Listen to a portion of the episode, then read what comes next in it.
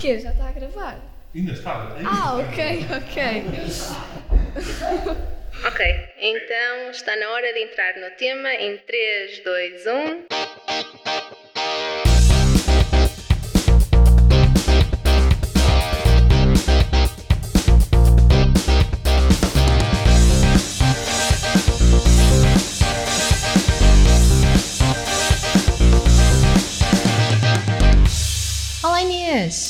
Olá, Daniela. Então, parece que hoje vamos falar de. Fake news. Não, mas espera, temos aqui uma notícia de última hora. O Presidente da República e o Primeiro-Ministro foram vistos numa discussão à porta de um restaurante. Sabias? E tu acreditaste? Então, há um vídeo nas redes sociais. Foi filmado por alguém que estava a passar. Ainda não se sabe qual é a razão. Bom, se acreditaste nesta notícia, precisas de ouvir este podcast. Hoje vamos falar das fake news e de como elas podem afetar a vida das pessoas. Já viste uma notícia escandalosa no Facebook e compartilhaste com todos os teus amigos? Já viu muita gente fazer isso. Eu nunca, ou melhor, eu nunca compartilhei, mas já vi muita gente. No! God, please, no! No! No! Eu sou Inês Cunha, estou aqui com a Daniela Castro Soares e estamos a gravar o nosso podcast no espaço primário em Fiães. E neste podcast primário vamos ter a tua companhia para hoje. Oh Inês, mas este termo fake news parece um termo recente, não parece? Sim, Pois, mas não é. É muito mais antigo que aquilo que nós pensamos. Já é usado desde o século XIX. sério? Bom, as razões para se criarem fake news são diversas.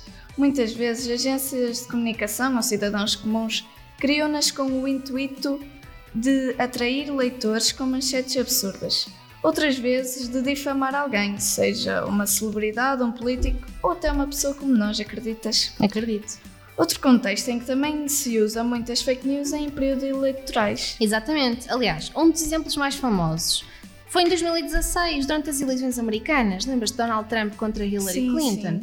Algumas empresas especializadas identificaram uma série de sites com conteúdo duvidoso que exploravam notícias sensacionalistas sobre Hillary Clinton e outras personalidades. The epidemic of malicious fake news and false propaganda that flooded social media over the past year I'm you- not going to give you a can you sta- question. can you stay You are fake news. A isto eu digo, se não os consegues vencer, espalha boatos sobre eles, não é mesmo?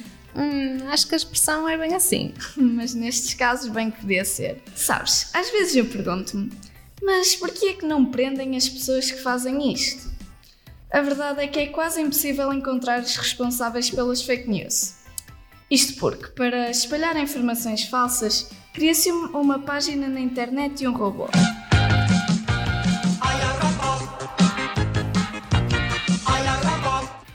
Trabalho do robô é espalhar o link dessa página falsa pelas redes sociais. Quanto mais o assunto falso for mencionado nas redes, mais o robô atua, chegando a disparar informações de 2 em 2 segundos, acreditas? Acredito, até porque o grande problema é que as pessoas, quando são expostas a tantas notícias falsas, ficam vulneráveis e é por isso que compartilham todas as informações que veem. E é assim que se cria uma rede de mentiras feita por pessoas reais.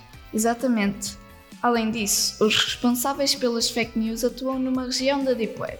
Eh, Sabes o que é Deep Web? Não sei, diz-me.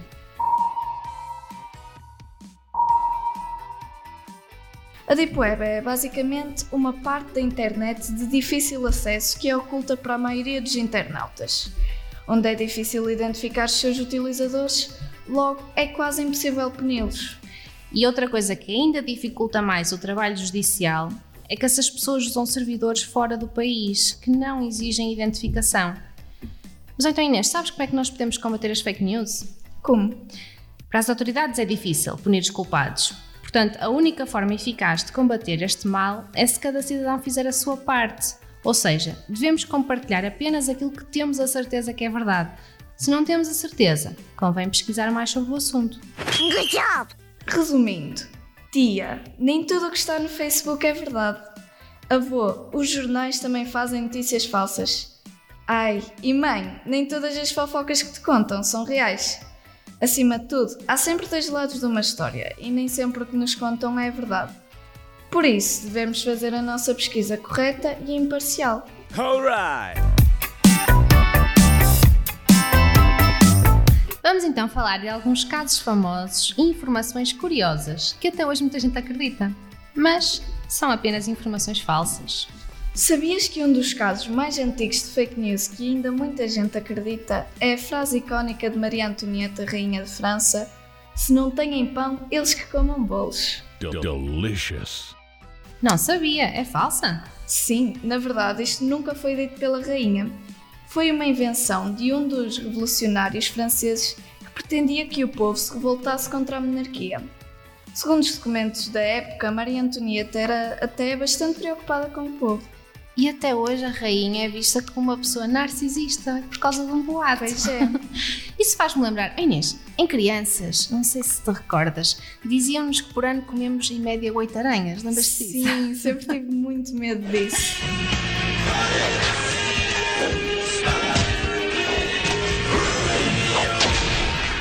Então, olha, podes parar de te preocupar sobre os restos mortais de um inseto suicida no teu estômago, porque é mentira.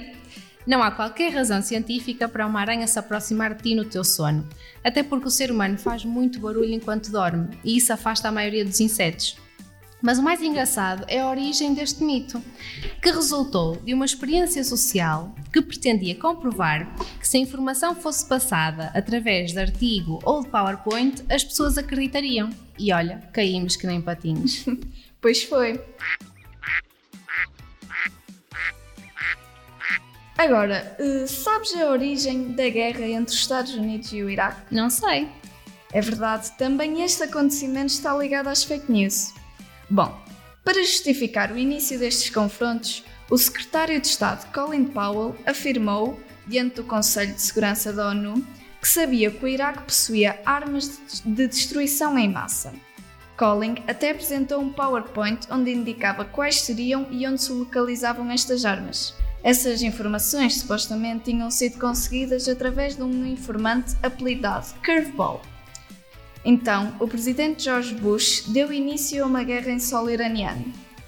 Acontece que as armas de destruição nunca chegaram a ser eh, encontradas ou sequer confirmadas, tal como o próprio Curveball veio depois a admitir. Este sujeito afirmou que tinha mentido a fim de libertar o povo iraniano do regime de Saddam Hussein, que governava o Iraque na altura. No final de contas, a verdade não importava, pois por trás da guerra estava a reação americana aos ataques do 11 de setembro, embora toda a gente saiba que o Iraque não tem nada a ver com esse atentado. Ah, e claro, eh, o domínio da produção de petróleo na região. Estamos quase quase a terminar este nosso podcast e por isso convidamos os ouvintes a participarem na rubrica Verdade ou Travessura. E em que é que consiste esta rubrica? Nós vamos ler o título de quatro notícias e o ouvinte tem de descobrir se elas são verdadeiras ou falsas. Preparado? Então vamos lá. Primeira notícia. Tailandeses matam porcos queimados por suspeitarem que a sua carne causa cancro. E esta notícia é falsa. Não há registros de ninguém na Tailândia matar os pobres porcos por essa razão. Vamos à segunda notícia. No Brasil, a Polícia Federal apreendeu baús de medicamentos da Cruz Vermelha com milhões de dólares dentro. Notícia verdadeira ou falsa? A notícia é falsa. E eu tivesse milhões de dólares para esconder, tenho a certeza que arranjaria um lugar melhor do que baús de medicamentos. Uh, mas passando para a próxima notícia. Designer de moda deixa parte da sua herança de 200 milhões de dólares ao seu gato. Esta notícia será verdadeira ou falsa? É verdadeira. O nome do designer excêntrico é Karl Lagerfeld e deixou parte da sua fortuna à sua gata Spet. E vamos à última notícia deste podcast. Cidadão alemão perde a sua licença de porte de arma após levar um tiro do próprio cão. Uma notícia que tinha tudo para ser falsa, mas é verdadeira. Aconteceu em 2016. O homem foi atingido no braço depois do seu cão conseguir disparar o gatilho de uma pistola carregada que estava dentro do carro do dono. E assim, se não tiveres mais nada a dizer, Daniela. Oh Inês, como é que é sair de casa finalmente para vir fazer uma atividade diferente? Finalmente, já estou presa em casa desde janeiro. Já é muito tempo. Eu também. Portanto, percebo a tua dor. Né? Vamos ver se daqui a pouco já começamos a sair. Já estão a falar na abertura das creches, eh, dos cabeleireiros. A escola é que está difícil. E qual é a sensação para ti de sair ahm, agora de casa antes, uma coisa que fazias todos os dias e agora que já é quase um acontecimento?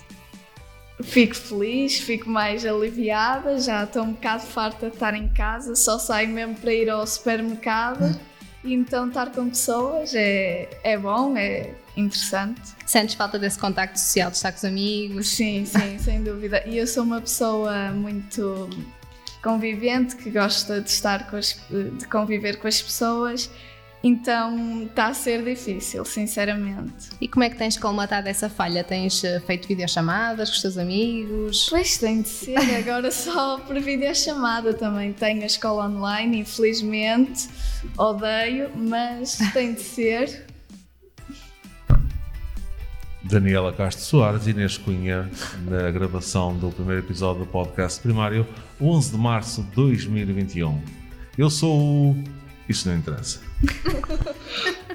Dou por concluído o primeiro episódio do podcast primário. Esperamos que tenhas gostado e, mais importante ainda, que tenhas aprendido alguma coisa. Não te esqueças, não devemos confiar em tudo o que lemos na internet. Até, ao- até à próxima! Até à próxima!